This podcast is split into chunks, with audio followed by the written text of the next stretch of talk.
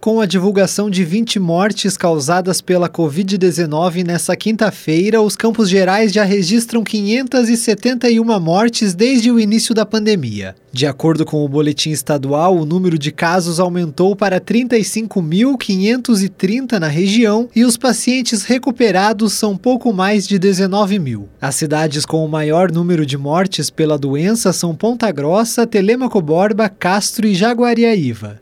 Nessa quinta-feira, a Secretaria Estadual de Saúde também confirmou 3.126 diagnósticos e 71 mortes pelo novo coronavírus no Paraná. Os dados acumulados desde março de 2020 somam 511.460 casos e 9.171 mortos em todo o estado. Tailan Jaros, repórter CBN.